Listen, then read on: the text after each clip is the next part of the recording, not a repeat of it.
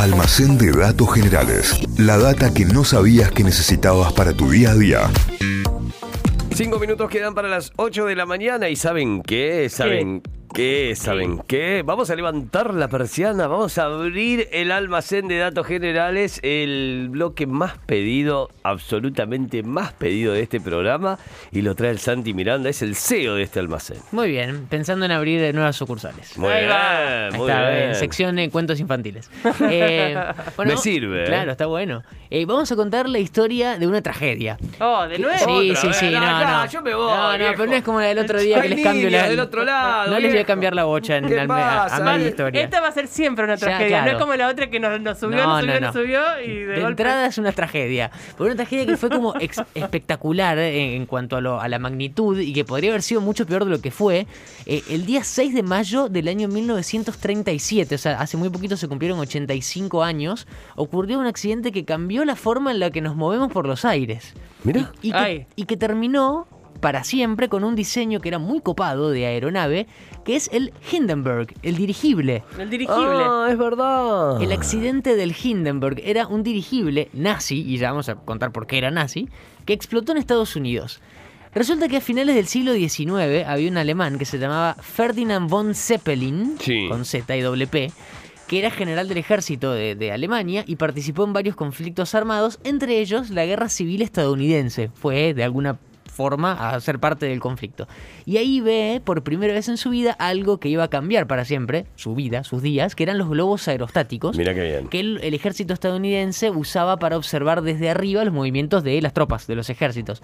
Von Zeppelin queda loco con los globos y después de la guerra viajó varias veces más a Estados Unidos para investigarlos y para ver qué onda con estos globos y pensó que esos globos y ese principio, una estructura llena de aire y de gases, podía ser una buena forma, un buen medio de transporte. Claro. Así que en 1900, año redondito, termina su primer dirigible, eh, que era un prototipo que medía 128 metros de largo, de un montón, 12 de diámetros y que estaba relleno de hidrógeno para levantarse y para volar. Y después de varias pruebas, de varios accidentes también, y de conseguir eh, la financiación que necesitaba, funda la compañía de dirigibles Zeppelin, que le puso su nombre, le puso su apellido, y de ahí que todos los dirigibles eh, se conocen con esa palabra, con el apellido Claro. de la persona que fundó la primera El compañía Zeppelin. del mundo, el Zeppelin de Ferdinand von Zeppelin. Bueno, los- Medía más o menos lo mismo que el Titanic. claro, eh, eh, este prototipo tenía 128 metros, pero del que vamos a hablar hoy tenía mucho más, era mucho más grande.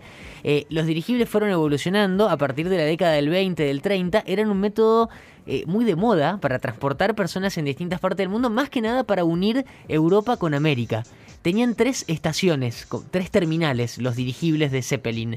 Eh, Alemania, Estados Unidos, Nueva York y Río de Janeiro. Mira qué Unían bien. Brasil también.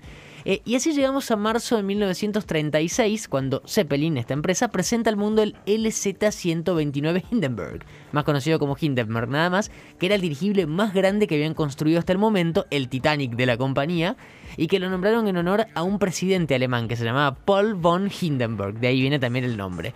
Medía, y escuchen, 245 metros de largo.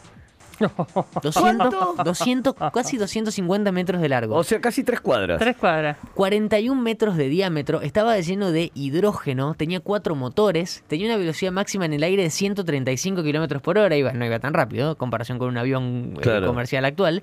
Era grande como el Titanic, como decíamos recién, como tres Boeing 747 juntos, una locura Como total. tres aviones juntos. Y tenía en las, eh, sería aletas traseras, las banderas nazis impresas. ¿Por qué? ¿Por qué tenían las banderas ¿Por nazis? qué? Porque la empresa alemana era el orgullo del régimen nazi que estaba en pleno auge en ese momento con el gobierno de Hitler. Eran naves gigantes, enormes, poderosas, que nadie en el mundo las tenía. Era como que todo pegaba con el modelo Claro. nazi de propaganda y como que los nazis se lo adueñaron, a pesar de que era una compañía privada, eh, se adueñaron de, de estas naves enormes y tenían la banderita, el logo nazi que recorría el mundo.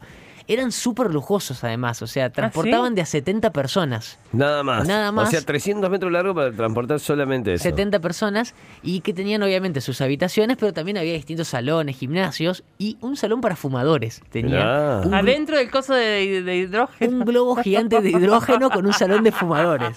Qué maravilla, ¿no? ¿Qué querés que no los prohíban ¿Cómo también? querés que se pone flote? Claro. Bueno, los alemanes sabían lo que estaban haciendo, aparentemente. Y acá un dato curioso. En Alemania sabían que podía ser peligroso el hidrógeno, que era Oh, muy No inflamable. diga. pero una chispa te podía prender fuego todo.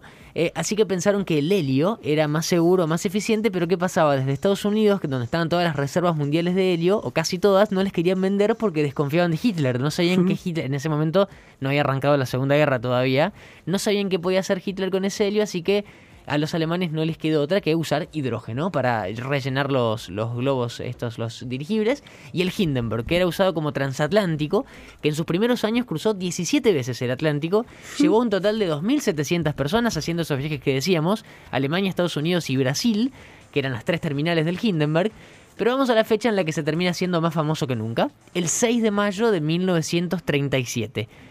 Tres días antes había salido de Frankfurt con 97 personas a bordo, 36 pasajeros y 61 tripulantes, o sea, más tripulantes que pasajeros. Tenía como destino final la ciudad de New Jersey en Estados Unidos. El viaje es normal, cruza el océano en tiempo estipulado, normal, y cuando se va acercando a destino, se arma una tormenta eléctrica muy importante. Se picó. Entonces el capitán del Hindenburg, que se llamaba Max Bruce, tiene que hacer tiempo para que se disipe esta tormenta, entonces lo que planea y se le ocurre es hacer un recorrido sobre volar Manhattan. Entonces la- las, eh, las crónicas de la época cuentan que la gente se volvía loca en las calles, Claro. que salía a ver el dirigible que estaba girando sobre, sobre Nueva York. Algo parecido a lo que había pasado en Buenos Aires. De hecho, si googlean dirigible en Buenos Aires, van a encontrar que en el 1934 el Graf Zeppelin, que era el Claro. gemelo del Hindenburg, sobrevoló Buenos Aires. Y hay fotos de edificios de Buenos Aires con el dirigible con las banderitas nazis. Porque era de la misma empresa, de la misma compañía, pero no era el Hindenburg, era el gemelo del Hindenburg y eso pasó en el 34. El accidente del Hindenburg fue en el 37. Bueno, cuando se disipa, se calma la tormenta, le dicen al capitán que ya estaba todo ok, que vaya para la base militar de Lake Hertz, donde iba a aterrizar. Ya llevaban casi seis horas de retraso, así que el capitán dijo, vamos, metámosle, que estamos bastante atrasados. Aterrizar el dirigible era complicadísimo. Porque lo que hacían era, todavía en el aire, pero muy cerca del piso, dejaban caer una serie de cuerdas que atrapaban operarios en, en tierra, en el piso, para atarlo. Como si fuera un barco, pero un globo gigante en el aire. O sea, era todo muy, muy principio de siglo. Era muy difícil, muy peligroso. A ese día había 250 personas en tierra, operarios, juntando esas sogas que caían del Hindenburg O sea, para amarrarlo. necesitaban Lo tenían que 200 anclar, Claro, digamos. 250 personas para anclarlo a tierra. Para anclarlo a tierra y que para que, que de a poquito vaya bajando, porque si no era, era difícil de controlar ahí cuando estaba por aterrizar. Pero en ese momento empieza el desastre. No se sabe bien eh, por qué, y de hecho nunca se va a saber bien por qué, cómo empezó, pero de repente el Hindenburg, cuando estaba aterrizando y bajando, se prendió fuego. No. Y fue un espectáculo impresionante, si se lo puede Porque decir. estaban fumando, chicos. Lo loco es que no, no fue el salón de fumadores el problema. Ah. Bueno, y lo loco es que algo que pasó hace 85 años tenga registros fílmicos tan buenos. Van a YouTube y ponen accidente del Hindenburg y van a ver registros increíbles de lo que fue el accidente. Eh, era también por el revuelo que generaba que lleguen esas naves que había tantos registros y tantas cámaras filmando. Bueno, lo cierto es que las cámaras pudieron ver cómo se prendió fuego casi instantáneamente. Una estructura de casi 250 metros de largo. Eh, se pren- prendió ese fuego en cuestión de segundos. completo. O sea, Y un sobre infierno ellos, total. además. Y sobre la gente. Eh, Se fue prendiendo de atrás para adelante, eso hizo que cuando se prendió fuego atrás quede mirando para arriba, inclinado, y después caiga desplomado ya con la estructura, con el esqueleto, No todo prendió fuego. ¿Saben cuánto tiempo tardó en prenderse fuego una estructura que decíamos tenía 245 metros de largo? Cuatro minutos. No, Ocho. 37 segundos. Bueno. Ah, ya está. Eh, y para la magnitud del accidente, el fuego, lo inmenso de la nave, la bola de fuego gigante, murieron, murieron pocas personas, si podemos decir dentro de todo. ¿Y te tiraste? 35 personas de las 97 fallecieron en el accidente y las que se salvaron eh, antes de que se desplome la, la estructura entera fue porque tuvieron como la suerte, entre comillas, Claro. de que explotaran los tanques de agua que tenía el dirigible, entonces se les cayó encima el agua y eso hizo que no, no se prendan fuego, porque estaba todo prendido a fuego en ese momento. Y el accidente, que quedó ahí registrado con cámaras, con un montón de fotos, de hecho si ponen Hindenburg en Google van a ver miles de fotos del accidente, a pesar de que fue en la década del 30, le puso fin a la era de los dirigibles como medio de transporte, porque después de eso nada más hubo un par de pruebas, pero ya nadie más compró un boleto, un pasaje.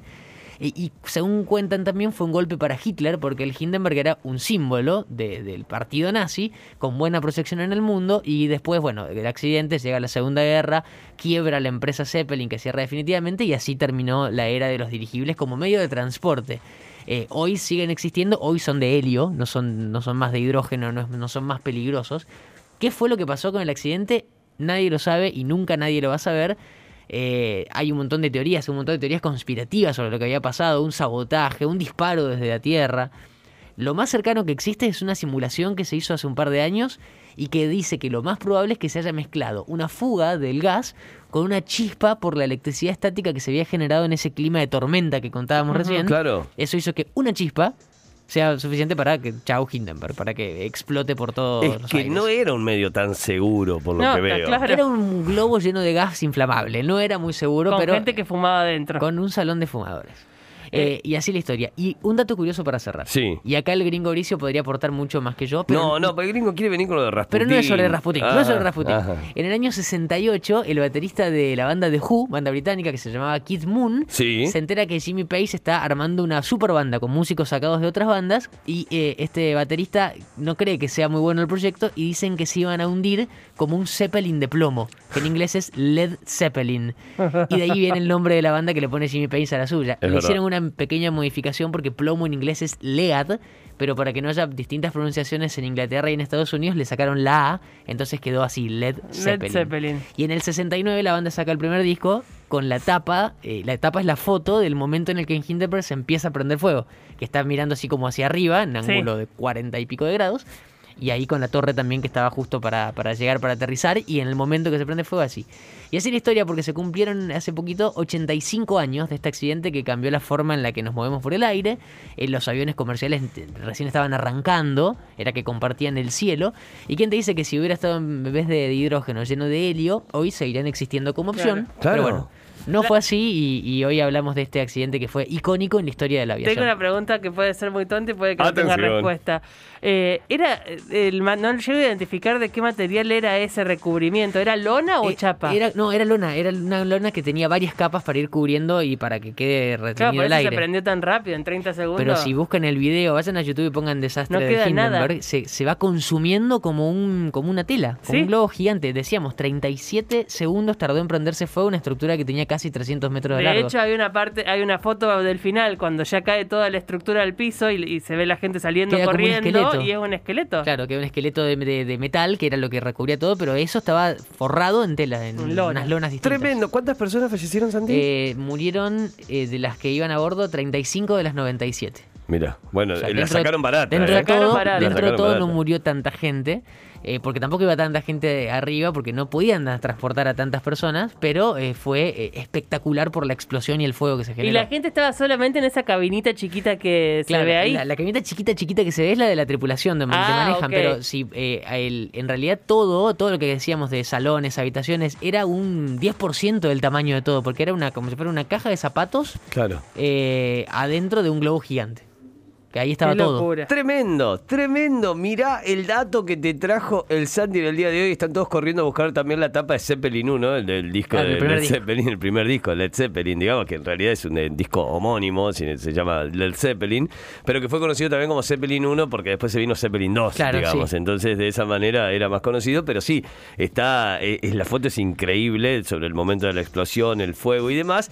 Y la data que te trae el Santi en el día de hoy, los teledirigibles, o sea que nunca en la vida vamos a poder hacer un viaje en teledirigible. Y no, viste que ahora hay algunos que son más publicitarios, Sí. y- pero están rellenos de helio. A lo mejor sí te puedes subir, pero ya no existen más como medio de transporte. Claro, lo, lo usaba. Eh, Acá llega un mensaje que dice que en, en los 90 había uno de la Serenísima, acá en ¿verdad? Argentina. Mira, Yo no me acuerdo. sabía. de. DAF había uno también en Los Simpsons.